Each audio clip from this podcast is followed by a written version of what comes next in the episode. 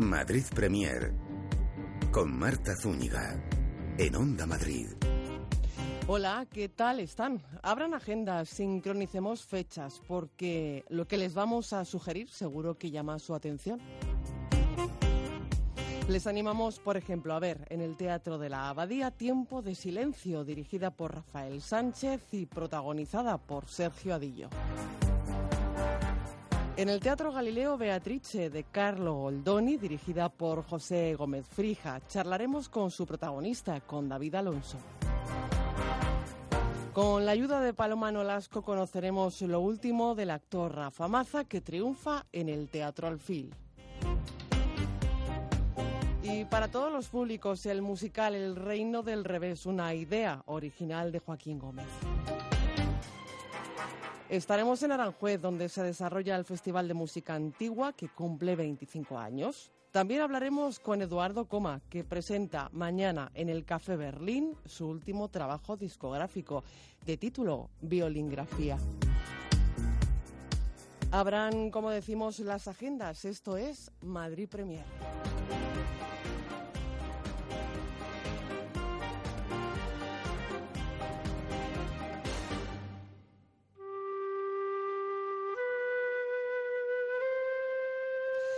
Tiempo de silencio de Luis Martín Santos, dirigida por Rafael Sánchez. Eh, la pueden ver en el Teatro de la Abadía.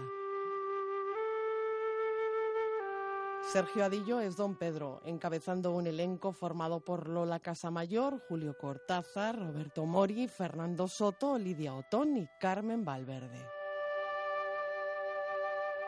Un descenso a los infiernos urbanos. La novela original es un hito de la literatura española. La trama se desarrolla a finales de la década de 1940, pero la visión grotesca eh, no se aleja mucho de la convivencia de los hombres en la sociedad actual y en especial, como dice el director Rafael Sánchez, en las ciudades. La pueden ver en el Teatro de la Abadía. Y ya están con nosotros en este escenario radiofónico de Madrid Premier Rafael Sánchez, muy buenas noches. Buenas noches. Y Sergio Adillo, buenas noches. Buenas noches. Bienvenidos a Madrid Premier. Eh, Sergio, ¿prefieres que te llame Don Pedro? No, no, Sergio. bueno, luego mm, entenderán ustedes por qué digo esto de Don Pedro. Tiempo de silencio en el Teatro de la Abadía es eh, un descenso quizás a los infiernos urbanos, Rafael. Sí, un descenso muy que va muy, muy para abajo en los años 40. Martín Santos lo escribió en los años, a fines de los años 50, y se editó en, en el 61, en el 62 ese libro pero describe los años 40 en Madrid. Claro, porque habla de, bueno, es un investigador eh, que a través de experimentos con ratas indaga en, el aspecto hereditario del, cáncer. Ante la falta de ratas de laboratorio, pues decide irse a, los extrarradios de una gran ciudad, en este caso de, Madrid, y hasta ahí puedo contar. Eh, y descubre, pues, una dura realidad, ¿verdad, Sergio? Sí, la realidad de las chabolas, ¿no? que, bueno, pues que en parte siguen existiendo. Las, tenemos las vamos alejando cada vez más, en ese momento estaban más cerca, eh, pero, pero sí, digamos que la novela realmente hace un viaje por un Madrid muy amplio, no solo el de las chabolas, también aparece el Madrid más aristocrático, la noche madrileña, la noche madrileña de los 40, claro, eh, y también el mundo de las cárceles franquistas y el mundo de, bueno, de una clase media, la calle Atocha, las pensiones de la calle Atocha. Y nosotros en la puesta en escena, pues, pues más o menos vamos recorriendo bastantes de esos mundos. Es un recorrido por los mundos de aquella época, de aquel Madrid, ¿no? Sí, un mundo que va por todas las, ¿cómo se dice en, castellano? Por todas las capas, las capas sociales. Los estratos sociales. don Pedro, el, personaje de, Sergio, eh, pasa ahí por todo, desde, como dijo Sergio, desde las chabolas hasta arriba del todo y, al final eh, no le quiere nadie y se tiene que ir de la ciudad. Uy, ahora conté el final. Eh, bueno, es una novela eh, que, ha sido lectura prácticamente obligatoria, en, los colegios, en los institutos no sé, porque hace mucho tiempo que lo dejé. No sé si sigue siendo todavía. leer, o sea, yo la he leído después por otras cosas pero no me tocó leerla. No, ahora ya no, ya no lo, ya, pregunté a un par de jóvenes que me encontré por la calle y ya no lo tienen que leer, que es una pena, porque es muy complicada para leer, no sé, con, con 15, 16 años yo no la hubiese comprendido, bueno, ahora tampoco del todo creo, pero porque el idioma es muy, muy complejo pero tendría que eso tendría que ser obligatorio.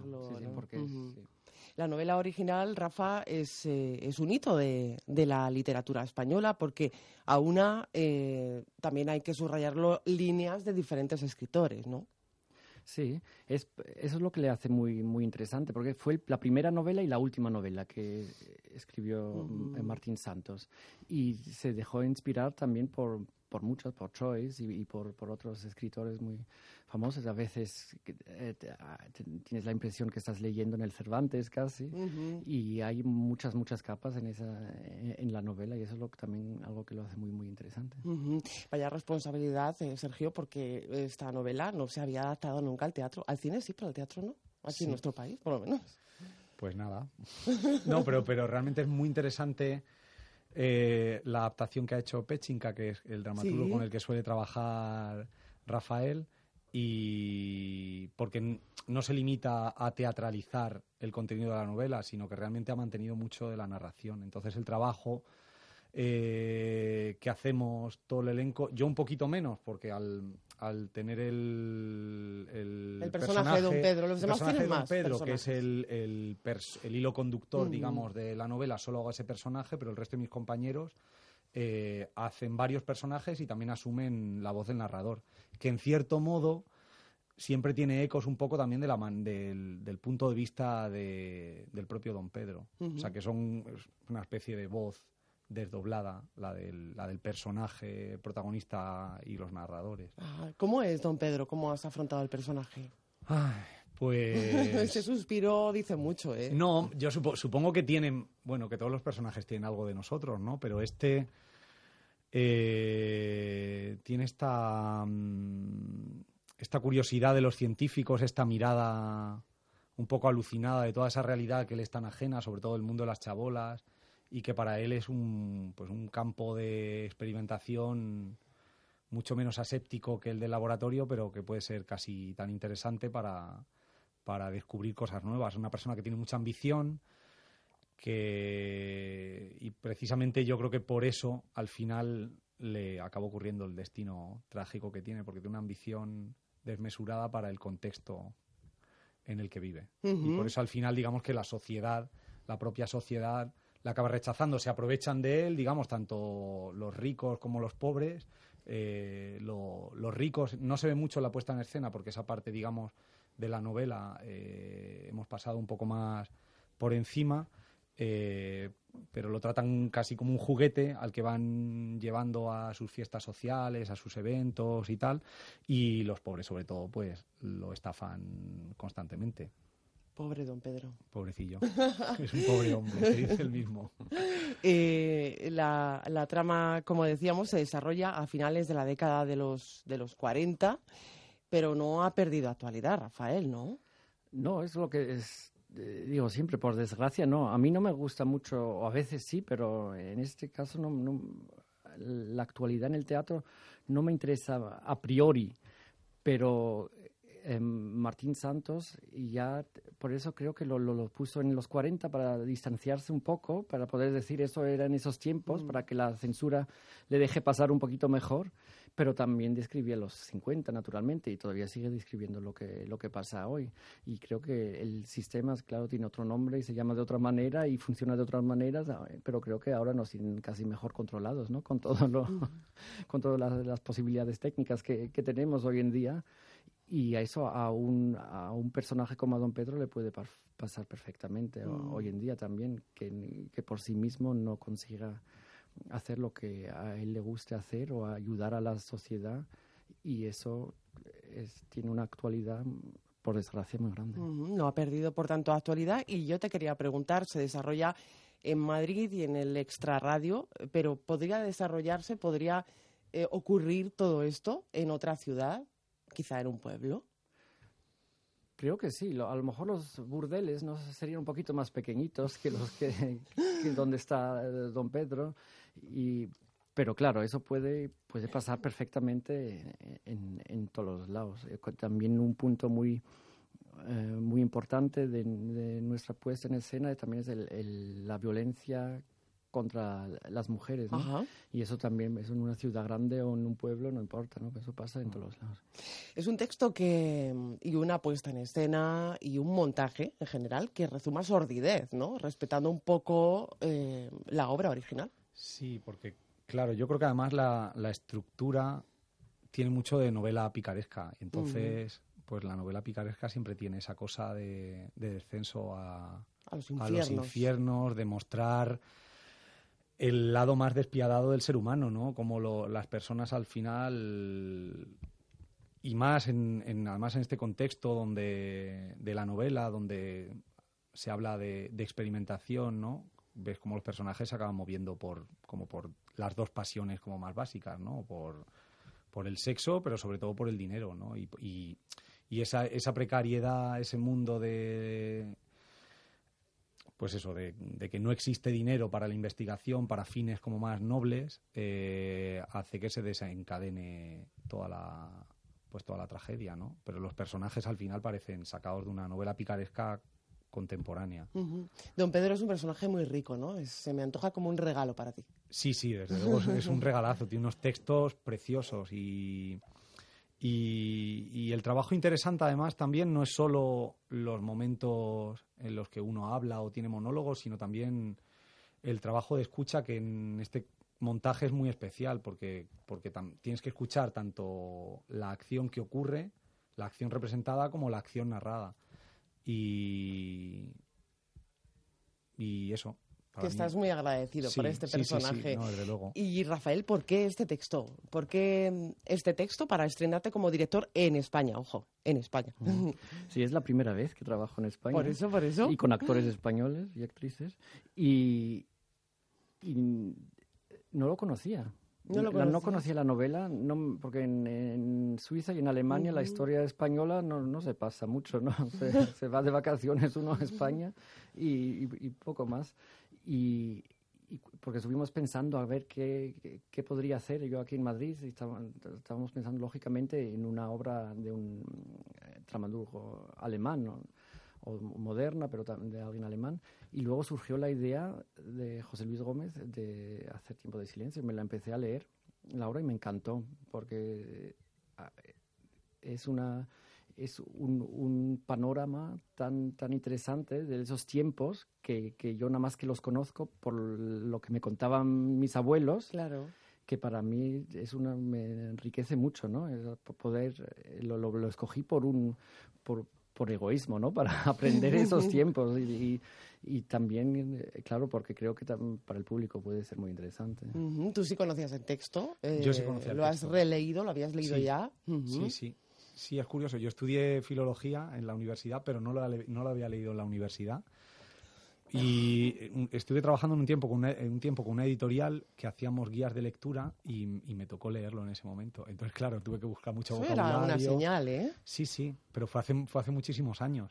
Y, y lo que sí que me llamó la atención es que, bueno, esa cuestión de la precariedad de la que habla, de la gente que se tiene que acabar yendo a provincias, o en este caso, como pasa con la juventud de, este momento, que nos tenemos que ir más bien fuera a, a buscarnos la vida, digamos que sí que hace que, el texto siga siendo muy actual. Yo tuve durante un tiempo una beca con el CSIC en humanidades y recuerdo que cuando empezó la crisis nos dijo el bibliotecario, vamos, hice muy amigo del bibliotecario y nos contó que, el, que a causa de la crisis estaban dejando de, de comprar muchos libros y eso hacía que la, biblioteca iba a tener unos vacíos bibliográficos que no se tenían desde los años 40.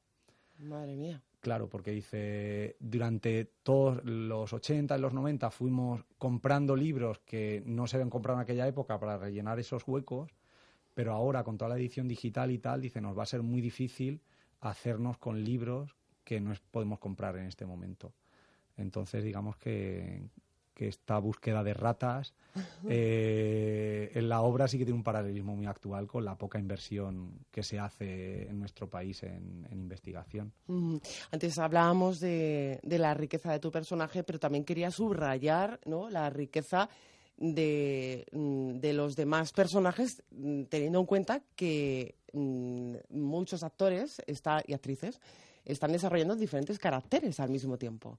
Esto es un regalazo también, ¿no, Rafael? Sí, para, los actores al, principio siempre te, no sé cómo se dice, te cae un poco raro, ¿no? Que tener, no tener un personaje solo que puedas vestirlo y ponerle, escoger las gafas para el personaje y cómo habla, y siempre tienes que estar eh, cambiando y eso al principio es muy incómodo para un actor, ¿no? Porque nunca puede descansar en, un personaje. Está de narrador y de repente tiene que meterse, por ejemplo, Fernando Soto en muecas y luego salir otra vez, hacer de narrador y luego meterse en un policía. Sí, sí. Y, y sin nada, tenemos el escenario vacío y nada más que actuamos delante de una medianera enorme y, y no tiene nada más que, que el cuerpo y la, voz. para, para, subrayar precisamente el trabajo actoral, entiendo, ¿no? Sí, sí. y, y, para poder hacer cambios eh, rápidos y, y, porque la puesta de escena es el, el, punto de salida es que son siete eh, actores, siete narradores que nos cogen de la mano y nos cuentan esa historia de Martín Santos. y, y, pero con el tiempo ahora se, se fueron acostumbrando y, cuando uno le saca el, el, truquillo, entonces sí que te empieza a gustar ¿no? ese método. Eh, bueno, mm, eh, van a conocer ustedes muy de cerca, si van al Teatro de la Abadía, este, este montaje y sobre todo eh, anoten en su agenda el 16 de mayo hay encuentro con el público. Mm, esto para el equipo artístico y de dirección también es muy importante, ¿no? Porque ese feedback que se establece con el público pues es, eh, te, retroalimenta, ¿no, Sergio? Claro, porque de repente pues es interesante saber qué se entiende, qué no se entiende, cómo todos estos, pues eh, lo que llama Rafael el método que utilizamos, ¿no? que es esta, este paso constante de la narración a la representación, cómo va funcionando, cómo entra, qué efecto causa en el, en el público, porque es cierto que es una técnica de distanciamiento que a lo mejor es más habitual en, en Alemania, pero aquí en España es bastante insólita y entonces es muy interesante ver cómo, bueno, cómo, el público lo recibe. Pues eh, vayan al Teatro de la Abadía porque las entradas vuelan eh, para ver Tiempo de Silencio. Estábamos deseando además que, que llegara a, a, Madrid este, este montaje que además se cierra, me parece, un ciclo de, de la memoria histórica. Sí. Eh, así que muy interesante, no se lo pierdan. Tiempo de Silencio en el Teatro de la Abadía. Rafael Sánchez, ha sido un placer. A mí, muchas gracias por la invitación. Sergio Adillo, muchísimas gracias. A ti por invitarnos. Los viernes de 9 a 10 de la noche, Madrid Premier, con Marta Zúñiga, en Onda Madrid. Viajes El Corte Inglés presenta Un verano de película. Estas vacaciones tú serás la estrella. Descubre con Tour Mundial las Islas Canarias y Baleares y vive experiencias únicas. Viajes El Corte Inglés te presenta los mejores estrenos para unas vacaciones de película. Ahorra hasta 200 euros y paga en seis meses en todo el producto Islas de Tour Mundial. Hasta un 35% de descuento y los niños viajan gratis. Vivirás un verano de película con Viajes El Corte Inglés y Tour Mundial. Onda Madrid.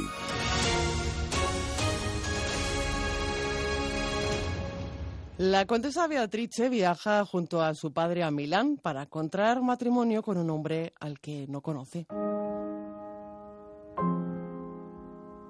Un descanso en la hostería de la posta precipita un inesperado encuentro con el que será su marido, el marqués Leonardo, que origina un sorprendente enredo al no desvelar su identidad hasta el desenlace de la obra.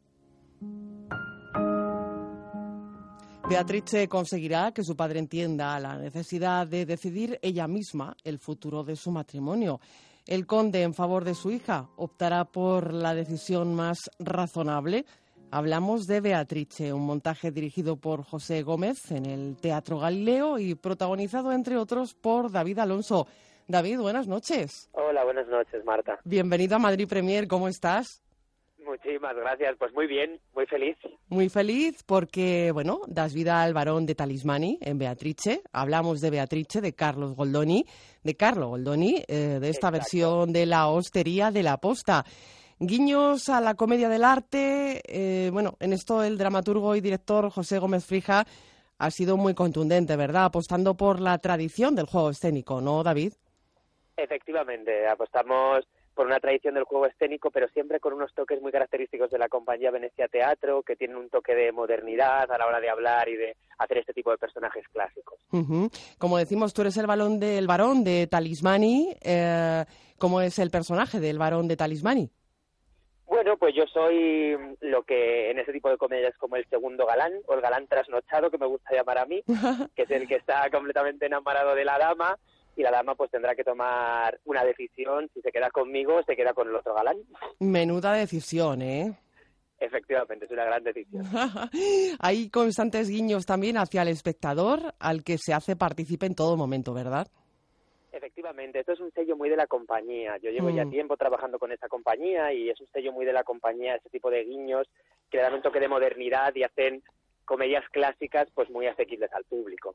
Ajá, esto entiendo que contribuye también a que se fomente entre el público pues cierto espíritu crítico, ¿no? Efectivamente, efectivamente. Además, la obra tiene una, una cierta característica crítica que no voy a desvelar nada porque... Porque, hay que ir a verla. hay que ir a verla exactamente y yo creo que es un, tiene un espíritu crítico muy interesante de ver, efectivamente. porque estamos hablando de una trama muy ingeniosa con esos personajes que parecen lo que no son o que no son lo que parecen. Exactamente, exactamente, todo el rato. porque es una brillante comedia de enredo, ¿no? Efectivamente, sí, es una comedia muy característica de esta época, es una comedia muy característica de Goldoni, de la manera que tiene de escribir Goldoni, y se basa principalmente en el enredos, en el quid pro quo y en, bueno, pues en que nadie sabe exactamente qué hace allí, qué hace en aquella hostería y todos intentan descubrirlo. Claro, porque, bueno, esta mujer parece que estaba abocada a contraer matrimonio con una persona y de repente, bueno, pues en un viaje acaba en esta hostería de la posta. ¿Qué hubiera sido de Beatrice sin esa parada en la hostería de la posta, ¿verdad, David? Pues probablemente que se hubiera casado con una persona a la que ni siquiera hubiera llegado a conocer y se hubieran conocido el día de la boda y hubieran pasado la vida juntos. Madre mía. Eh, ¿Es cierto que el autor David resolvió la pieza en tan solo siete días, que fue fruto de un encargo?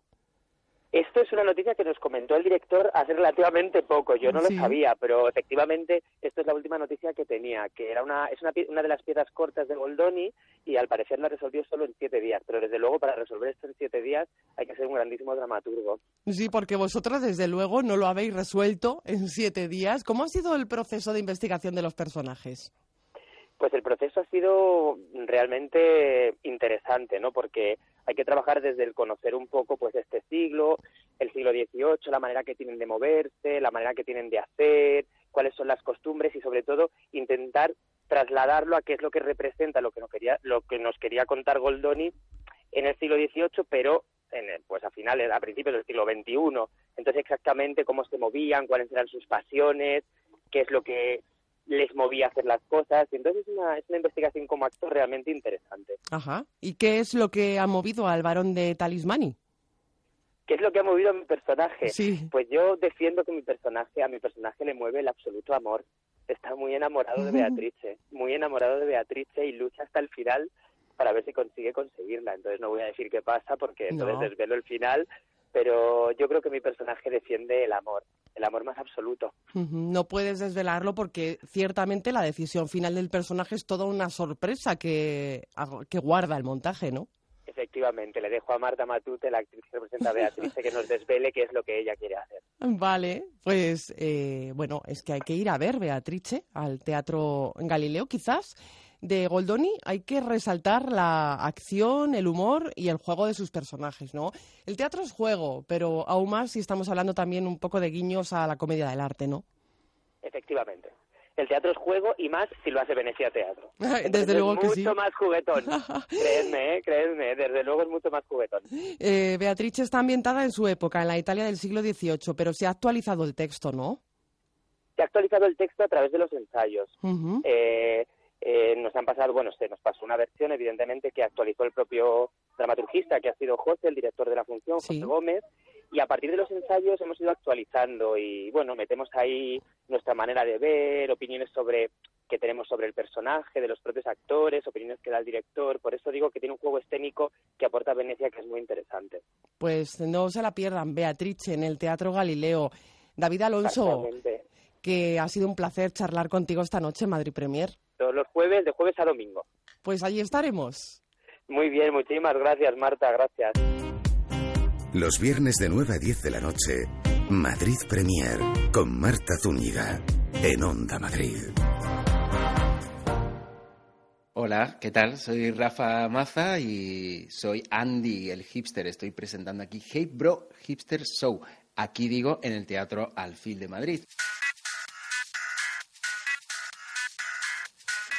Se ha presentado él mismo, es el actor Rafa Maza. Lo conocimos con solo Fabiolo Gran Slam, un montaje que ha paseado por cientos de escenarios mostrando a un recalcitrante pijo madrileño. Ahora Maza vuelve a la carga con un nuevo personaje tan popular como misterioso, el hipster barbudo que Paloma Nolasco ya ha visto. Sí, el título del montaje es Hey Bro, Hipster Show. Es un viaje fantástico, muy descarado y con grandes dosis de humor. Por el escenario desfilan unos 20 eh, personajes que viven situaciones absurdas, románticas, satíricas y sorprendentes. Andy es el hipster que representa a los de su especie. Dicen de él que es el Julio Verne del siglo XXI, un Verne claro está, irónico, barbudo y muy cool, porque los hipsters son así. Gente auténtica, eh, que recicle, que repare, que customice, eh, que cocine, pero cuando cocine que no fría, sino que dore.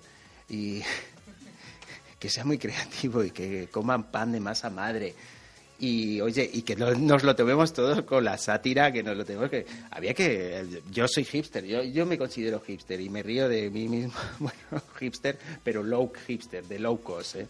Porque para ser hipster hay que ser un poco...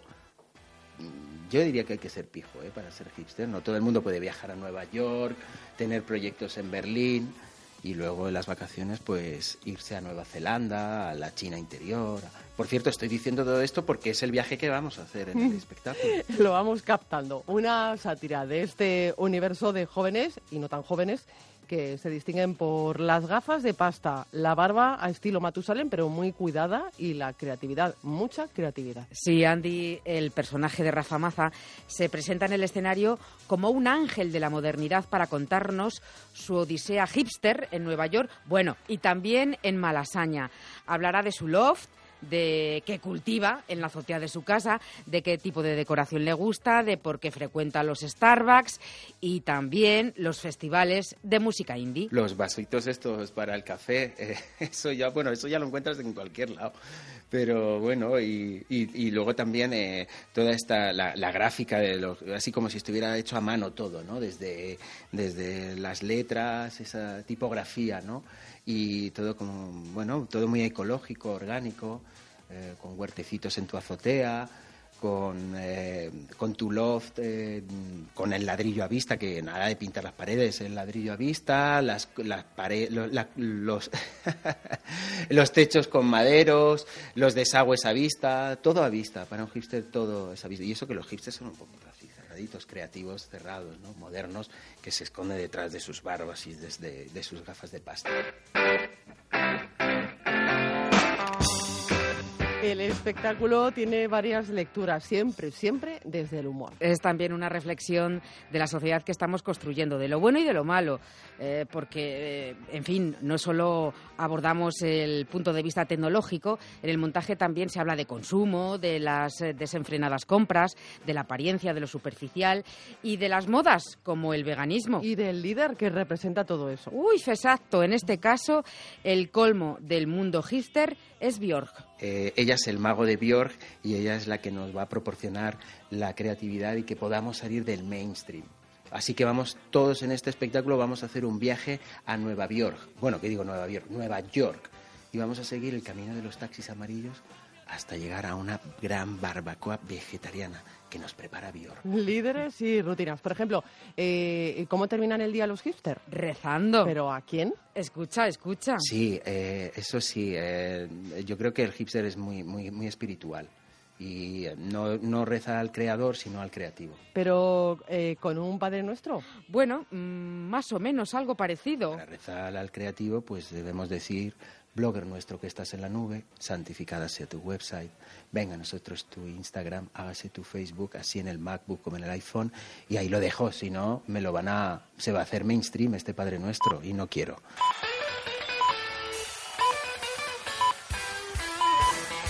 Decías que aunque Andy está solo en el escenario, hay todo un desfile de personajes. Sí, Maza, que se desdobla en otros, por ejemplo, en Woody Allen, Kate Moss, los hermanos Cohen, Bimba Bosé, Vargas Llosa, incluso Pedro Almodóvar. Pero el mejor personaje es Mombasa, que ya apareció en Solo Fabiolo. Sepamos por qué. Ha sido por petición popular que, que sacara a Mombasa en este espectáculo, sí. Porque además, eh, bueno, eh, además hay una reflexión con lo del coltán, de, bueno, justamente en el espectáculo hablo de las minas de coltán, que es, está utilizada en, tanta, en todos los gadgets tecnológicos que tenemos, en las baterías están hechas de coltán. Y hago, hacemos un viaje a África para descubrir, eh, bueno, lamentablemente, de dónde se extrae el coltán y quién lo extrae. Y tenemos a este personaje, Mombasa, que bueno, pues nos reímos con él, pero también nos hace reflexionar. Mm, genial, genial, Mombasa. Sin duda, por eso le hemos pedido a Rafa despedirnos con él. Esto no, mira, esto voy, voy yo por la sabana. Eh, a mí me gusta mucho el ñu, pero no de comer, de contar chistes de ñu. Recuerden, los, los miércoles de junio en el Teatro Alfil de Madrid. Bueno, y algún viernes de mayo, pero ante la duda, lo mejor es visitar la página web del teatro. Muy fácil, teatroalfil.es. Pues muchas gracias, Paloma. Nos vemos en el teatro. Y para todos los públicos, El Reino del Revés, el musical, en el Teatro Bellas Artes.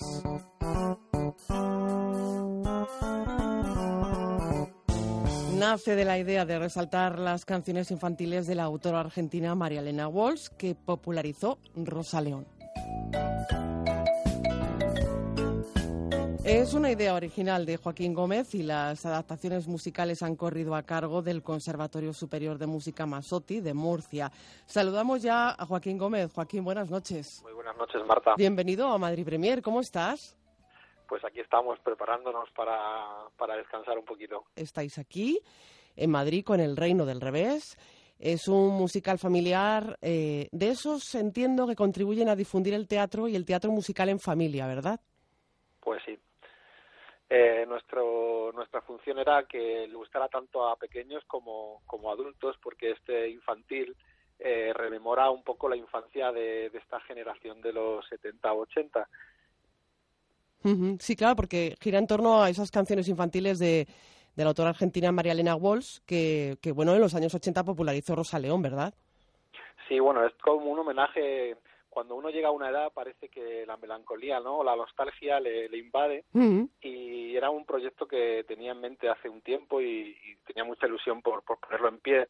Y es como rememorar estas canciones de cuando eres niño que, que te marcaron ¿no? la infancia pero con la ilusión de que a una nueva generación le- les atrape no que creo que, que lo hemos conseguido y es como algo muy nostálgico para los padres porque ven disfrutar a, la- a los peques no pero ellos tienen ahí esa nostalgia esa melancolía de su infancia que la verdad es que es algo algo muy bonito Sí, sí que es bonito porque escuchar y rememorar temas como Jugando al Escondite o como la canción de la vacuna o El Reino del Revés, bueno, pues eh, la verdad es que nos retrotraen a la infancia, a la juventud y si vemos además que nuestros hijos disfrutan con ellas, pues mejor que mejor.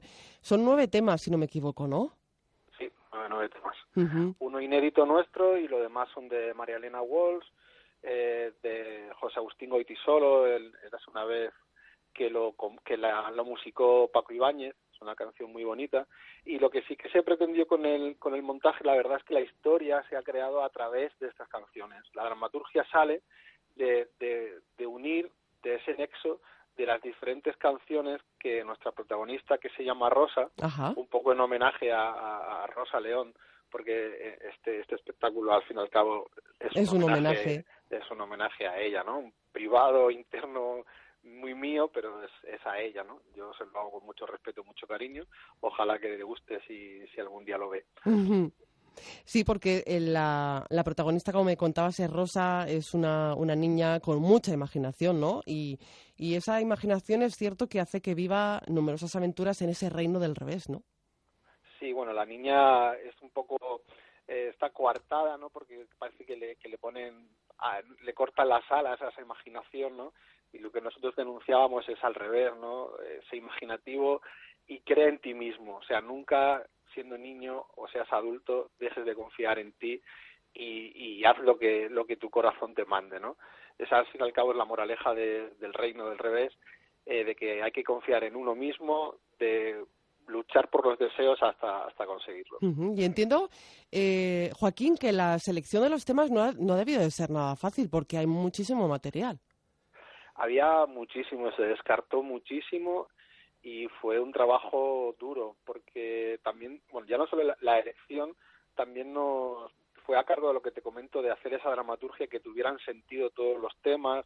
Bueno, jugar a escondite era fácil, ¿no? Para, para buscar una aventura con niños, pero luego hay un acertijo que eran las vocales, eh, por qué se mete el Eras una vez de Goiti solo, que es como el inicio de la obra donde pues eso, ¿no? Como yo sueño con cosas que no son como todo el mundo me dice que son, pero yo las quiero disfrutar, pero no me dejáis, ¿no? Y, ese, ese soñar ese mundo al revés, donde los buenos son malos o los malos son buenos, hmm. pero bueno, mi imaginación me lleva por otros derroteros, ¿no? y sí, era, fue complicado, pero fue un trabajo muy bonito, ya te digo, porque, pues claro, ahora con, con 40 años que tengo, la verdad es que mis sobrinos ya son mayores y llevaba tiempo sin escuchar canciones infantiles y rememorar esas canciones, volver a, escuchar los discos de, Rosa, de María Elena Wall por parte de las versiones que hay en Argentina, pues fue, fue bonito, la verdad, fue, fue muy bonito.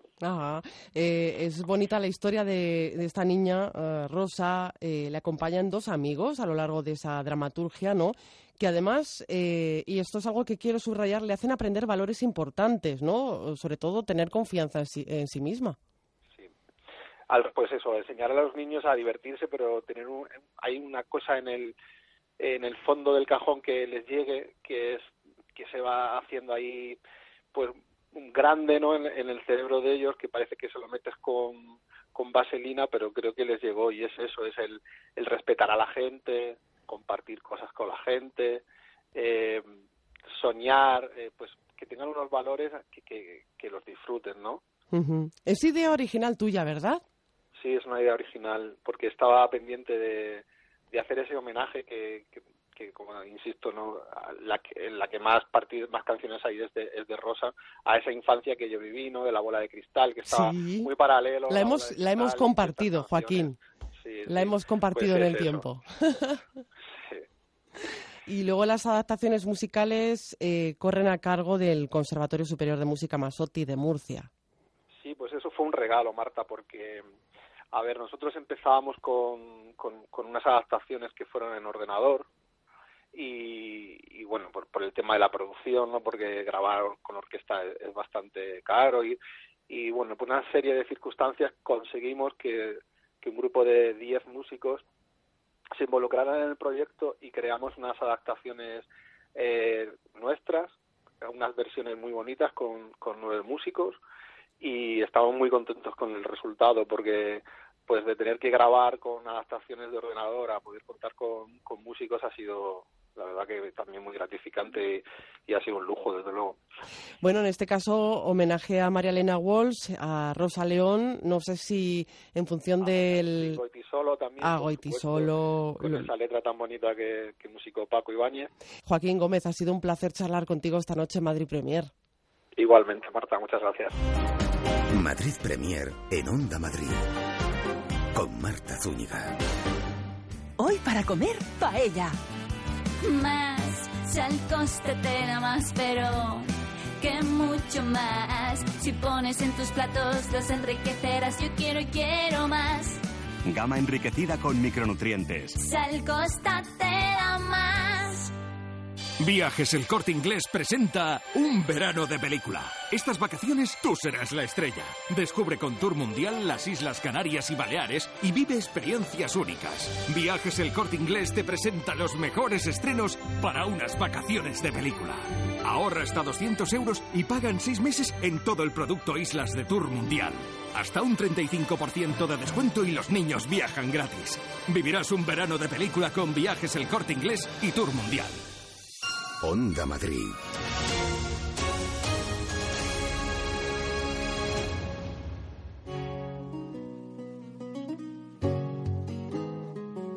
En Aranjuez se desarrolla el Festival de Música Antigua que este año está de aniversario. Con grandes sorpresas de las que queremos hablar con su director, con Javier Estrella. Si pasear por la localidad y por sus jardines, declarados Patrimonio Cultural de la Humanidad, es en sí rico, muy rico, lo es más con este festival que se desarrolla por varios puntos de la ciudad. Javier Estrella, buenas noches. Buenas noches. Bienvenido a Madrid Premier, ¿cómo estás? Pues estupendamente, ya esperando los próximos conciertos del festival. Claro, porque estamos hablando de esa gran fiesta de Aranjuez que cumple ya 25 años y tenemos hasta el 10 de junio para disfrutar de este festival Música Antigua Aranjuez eh, bajo el epígrafe Javier para usted Farinelli. Para usted Farinelli, exactamente. Eh, como sabéis, pues Farinelli residió muchos años y muchas, muchas temporadas en Aranjuez, eh, al servicio de los reyes. Entonces, eh, su huella no solo es el proyecto musical que pudo desarrollar, la verdad es que colocó a Madrid y a, Aranjuez en la primera escena europea, sino que además su influencia fue muchísima en, la construcción del actual Aranjuez, en el urbanismo, en el diseño de los jardines, las plazas, eh, y es por eso porque en estos 25 años, pues además de habernos servido como faro y guía siempre su figura y sus proyectos musicales, pues esta vez mm, le queríamos hacer esta eh, ofrenda musical de, una fiesta en Aranjuez eh, por toda la ciudad. ¿no? Es como un guiño, ¿no? Ah, eh, porque, bueno, habéis preparado un montón de cosas, ya se ha desarrollado un fin de semana, pero, por ejemplo, un evento especial por este aniversario y tiene que ver, si no me equivoco, con el arte ecuestre, ¿no? Pues sí, sí, sí, es el, digamos, el evento eh, especial de estos 25 años, que es, eh, la verdad es que yo creo que muy, muy curioso y muy apetecible, puesto que en Aranjuez se celebró eh, lo mismo que también en Madrid y en algunas otras ciudades españolas. En el siglo XVIII tuvo mucho auge estas demostraciones de caballos eh, evoluciones, eh, una especie de ballet ecuestre que se hacía siempre con una música compuesta eh, para cada ocasión. Entonces, esto en Aranjuez se llamaba el juego de parejas y es porque los reyes y, desfilaban en parejas en caballos en lo que todavía existe y es la plaza de parejas, por eso se llama así esa plaza, que es la que está junto a, Palacio Real. Y hay un famoso cuadro de Paet en el, en el Museo del Prado que ilustra muy bien todo este juego de parejas en la plaza de parejas, donde se ven pues a los músicos, a los dos autetos de viento que, que se ponían para, para que los caballos evolucionaran y para que el público siguiera esta música, eh, que se hacía con dos autetos de viento la música, porque acudía tanta gente que tenían que tener mm, dos lugares eh, con un podium para música. Y los reyes estaban situados en medio y lo escuchaban en estéreo. O sea, es una cosa muy... Y entonces estas músicas, mm, cuando se dejaron de hacer eh, estas demostraciones, estos ballet ecuestres, eh, pues las músicas se perdieron. Eh, y de hecho en España pues no existen mm, archivos que tengan manuscritos o que tengan partituras de cómo fue esta música, que era un encargo directo eh, de, la corona, ¿no? Entonces, bueno, mm, había una copia manuscrita, eh, o hay una copia manuscrita en, en, un archivo en París, en la Biblioteca Nacional de Francia, que es al que hemos recurrido nosotros para poder recomponer esta música poder eh, hacerla viable para que se pueda tocar hoy en día también por un autito de viento. Y el musicólogo, el director musical del, del festival, que es eh, Juan Pablo Fernández Cortés, pues ha arreglado toda esta toda esta música eh, y lo que hemos hecho es proponerle a la Real Escuela Andaluza del Arte Huestre que tiene este espectáculo maravilloso de cómo bailan los caballos andaluces y que ha dado la vuelta al mundo, eh, pues proponerle que hagan alguna de sus coreografías sobre esta música antigua del 18 eh, y, hacerlo en directo con este octeto de viento que hemos formado para esta ocasión y que lo va a dirigir eh, Javier Luis y Sillán.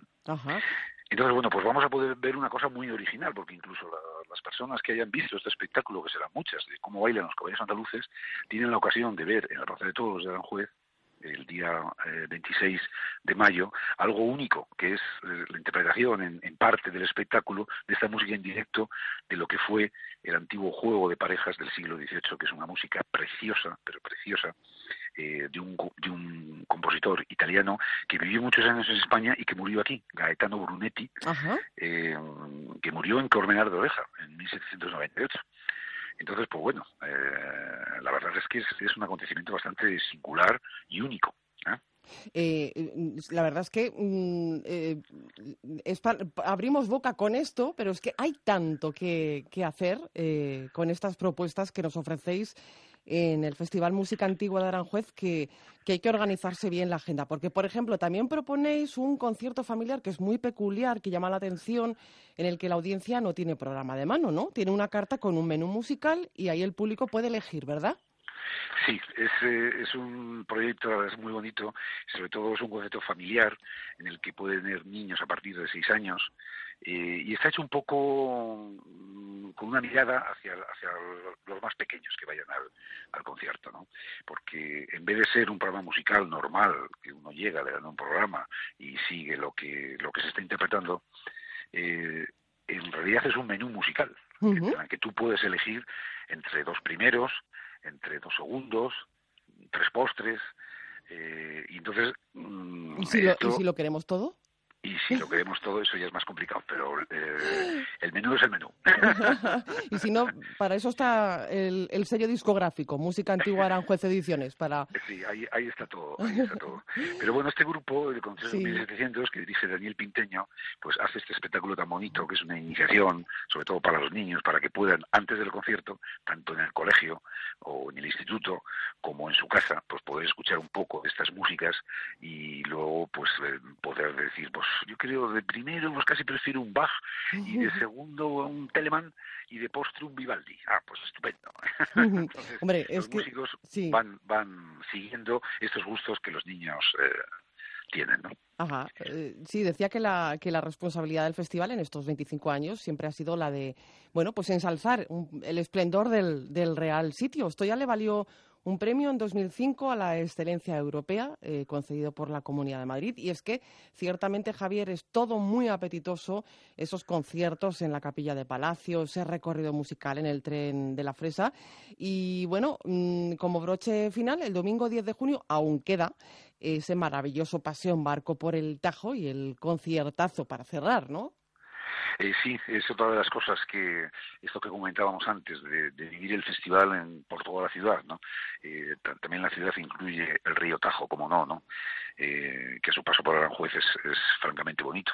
Entonces hay un barco eh, que, que, recorre, un, hace un recorrido, y entonces nosotros ofrecemos en algunos conciertos, pues antes, como en este del día 10 de junio, el concierto es en la capilla real, a, las, en la capilla de Palacio a las 7, y a las 5 eh, hacemos un paseo en este barco, volando un poco esos paseos musicales que hacían, eh, que hacía Farinelli, que preparaba para los reyes, en el cual en las falúas, eh, pues había una falúa dedicada a los músicos y los reyes tocaban, cantaban.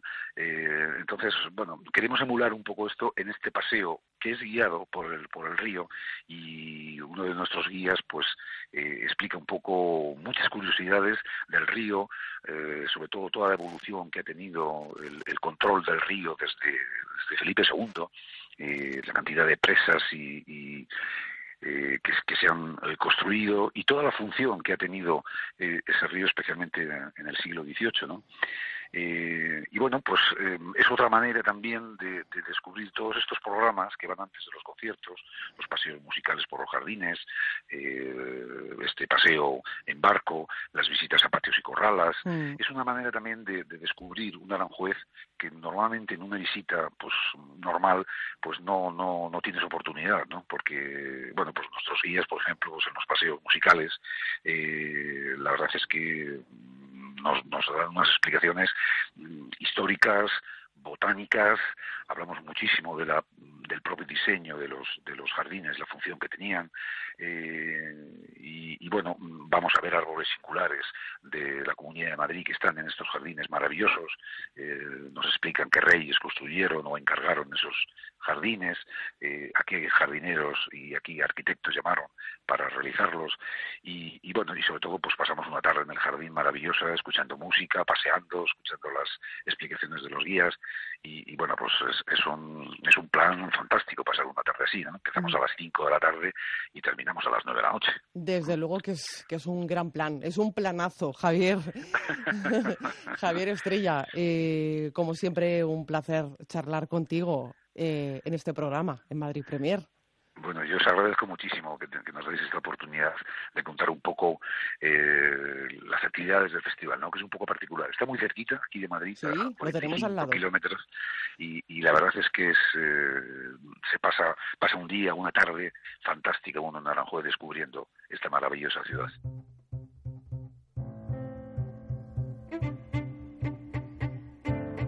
Violingrafía ese es el título del último trabajo discográfico del violinista Eduardo Coma. Este es su primer disco en solitario y tenemos una cita con él este fin de semana. Eduardo, buenas noches. Hola, buenas noches. ¿Qué tal? Muy bien. ¿Y tú cómo estás? Bien, muy feliz, muy contento. Feliz y contento eh, porque felicidad y alegría es lo que nos produce a los eh, oyentes eh, la música de Eduardo Coma. Bienvenido a este programa, a Madrid Premier, para recordar que mañana ah, tenemos una cita en el Café Berlín con tu último trabajo. Si no me equivoco, son diez temas, ¿no? Incluidos en este disco. Eduardo. Sí, son diez temas, diez temas, eh, siete de mi autoría y otros tres que he creído que son relevantes tenerlos. ¿Y con qué influencias? ¿De qué influencias estamos hablando? Yo creo que hay un poco de todo, ¿no? Eh, ahí es, es, como una biografía que quise eh, hacer de mis 50 años de vida. Eh, la voz a, lo mejor suena muy joven, pero tengo ya 50 años, ¿no? Entonces, claro, quise... No son nada, 50 años no son nada, como... No, no es nada. Diría un nuevo tango que nos acabamos de inventar. Un nuevo tango, ¿no? pues seguro, seguro que sí, un nuevo Gardel, ¿no? Sí. Eh, realmente es como en vez de plasmarlo en un libro o hacer algo así para que eh, con, el tiempo la familia, los que vienen detrás, pues puedan saber un poquito de la vida de sus eh, antepasados, ¿no? Pues quería dejar algo y dije, bueno, ¿por qué no que sea con música, ¿no? Y, y, es un poquito lo que he intentado hacer, ¿no? De tener allí que se reflejen pues los temas según el sitio donde me ha tocado vivir, donde me ha tocado nacer, por donde he pasado, por donde he estado y desde la infancia hasta ahora. Ajá. Y lo que queda por venir. Sí, lo que queda por venir, claro, claro que Todo esto reflejado en violingrafía. ¿Lo podríamos em, subtitular como un auto-homenaje, Eduardo? Seguro que sí. Es, es un regalo. Y como la gente siempre le hace regalo a uno, y cuando cumple esta, las fechas estas cerradas, siempre te suelen hacer si no es un cumpleaños sorpresa, es una cosa y te regalan algo así que nunca habías tenido. Y ¿por qué no me regalo yo mismo una cosa así? Y también para la gente, ¿no? Que la gente vea un, poquito esa, esa historia. sí, de hecho prometes que si después de comprar el disco y escucharlo no quedáramos satisfechos, cosa que es bastante difícil, nos devuelven la música, porque el dinero va y viene. Claro que sí, el dinero no es importante, El dinero, va eh, ahora existe, pero yo creo que es mucho mejor poder ir por la calle con la cabeza alta y, un disco bajo el brazo. Y un disco bajo el brazo, claro que sí. Eh, Eduardo, tu gran inspiración, tengo entendido que ha sido la abuela materna mamá, ¿no? Sí, mi abuela siempre me ayudó muchísimo desde la infancia, desde esos inicios con el violín. Y ella me decía, tesoro, tesoro, siempre me decía mi tesoro, ¿no? Y mi abuela era algo muy, muy entrañable en la familia porque llegábamos a horas diversas y ella siempre nos llamaba aparte a cada uno y nos decía, te he hecho una comida especial para ti, pero eso nos lo decía a todos, por separado, y cuando nos sentábamos a la mesa, todos nos mirábamos así, todos mirábamos al de al lado por encima del hombro, ¿no? Y, no sabíamos por qué era, pero es que nos sentíamos todos especial. Claro que y probablemente ahí con la escasez que había y con estas cosas, las comidas eran riquísimas, porque cuando sabías que te las hacían a ti, eso era una maravilla. Claro. En Violingrafía eh, cuentas con la aportación de grandes músicos y con excelentes amigos, siempre bien Sí. rodeado. Sí, sí, sí. Ahí está, el, bueno, el gran Pepe Rivero, eh, que está ahí en Madrid. Pepito. Eh, está Dani Noel en el bajo. Está, eh, colaboró en un tema Paquito Rivera, que eso, bueno, es un lujo tenerlo, ¿no? Ajá. Ya, ya tenerlo a 10 metros de distancia es una maravilla, imagínate como para tenerlo en un disco, ¿no? y tocando un tema propio, pues, eso es fantástico. Y grabé también con la percusión de por acá, por Galicia, eh, Noelio Rey, Sí. en el, en el bongo y, y la percusión menor, que no por eso es, es menos importante, Claro que pero sí. se le llama así, claro. Eh, Cristian Delgado, un, un muchachito que viene arrasando, una maravilla como toca la, el drum ese muchacho. Eh, y Tony González en las tumbadoras, este le llamamos cariñosamente el Negrón, eh, estudió con nosotros en la escuela, es, es fantástico. Eh, Tony de Cuba, como a él le gusta que le digan. Y bueno, por, por cuestiones así que, que de trabajo y de ocupaciones, sabes que siempre, por lo general, unas cosas se graban y después se toca con otra gente, ¿no? Y estos no pueden porque ya tenían compromisos, sí pudieron grabar, pero tienen otros compromisos. Entonces, eh, ahora para este inicio de gira, cuento con en el drum con el fabuloso Jorvis Pico, Ajá. que está ahí en Madrid también, y con Yubisney Aguilar en la percusión. Música para el alma, Eduardo. Sí, sí, sí. en, sí, sí. en este auto homenaje, en este autorregalo que te has hecho, que también es un regalo para todos los que eh, te seguimos, eh, porque el violín, musicalmente hablando, es tu gran amor, ¿no? Es- claro, es- no sé, está mi madre, está mi, mi familia y ya luego yo recuerdo estar con el violín a toda hora, ¿no? De, de un lado para otro y el violín por la calle y, y- y pasando trabajo y pasando vicisitudes y todo, pero siempre con el violín, ¿no? De una manera u otra, jamás en la vida me he separado de él. Y, y, y es curioso porque si uno le hace buenas preguntas, él te responde bien. ¿no? Eso siempre yo se lo digo a mis alumnos, ¿no? Le digo, tú pregúntale lo que quieras, que él va a ser muy sincero. Si tú le pasas bien el arco y si pone bien los dedos, él te va a responder cosas positivas. Eso Y es eso muy bonito. Claro, es muy sincero, el violín no miente. Como Ujú. lo toques, así va a sonar. Pues eso lo vamos a poder comprobar mañana. Por cierto, es tu primer disco en solitario, ¿no? Sí, sí, sí, sí. Estuve antes con Luana Lubre, un grupo de música folk de acá de, de Galicia. Sí. Eh, luego con el Quinteto Cimarrón hicimos un, un disco, un trabajo eh, solo el quinteto y luego hicimos otro con, con íntegro con Paquito de Rivera. Y este es ahora yo solo. Bueno, pues mañana recordamos concierto en Café Berlín eh, para escuchar violingrafía. No sé si nos regalarás algún otro tema que no esté incluido en este álbum. Sí, eh, claro, como voy a invitar a, a un amigo eh, Porque el que grabó tampoco puede venir porque tiene concierto. Claro. Entonces, al invitarlo al escenario, pues también quiero invitarlo con un tema, ¿no? Pues Y ahí entonces estaremos. Hice, hice un tema para eso, ¿no? Para esa invitación al escenario que le hago. Pues Eduardo, mañana contigo, todos, eh, en el Café Berlín. Muchísimas Sí, gracias por que la van a atendernos. pasar muy bien, ¿eh? Por la van a pasar supuesto. muy bien, de verdad que sí. Muchísimas gracias a ti.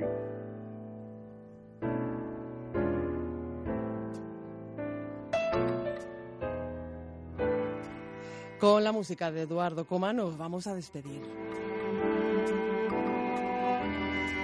Hasta aquí una nueva edición de Madrid Premier. En la realización ha estado José Luis Machuca, les habló Marta Zúñiga.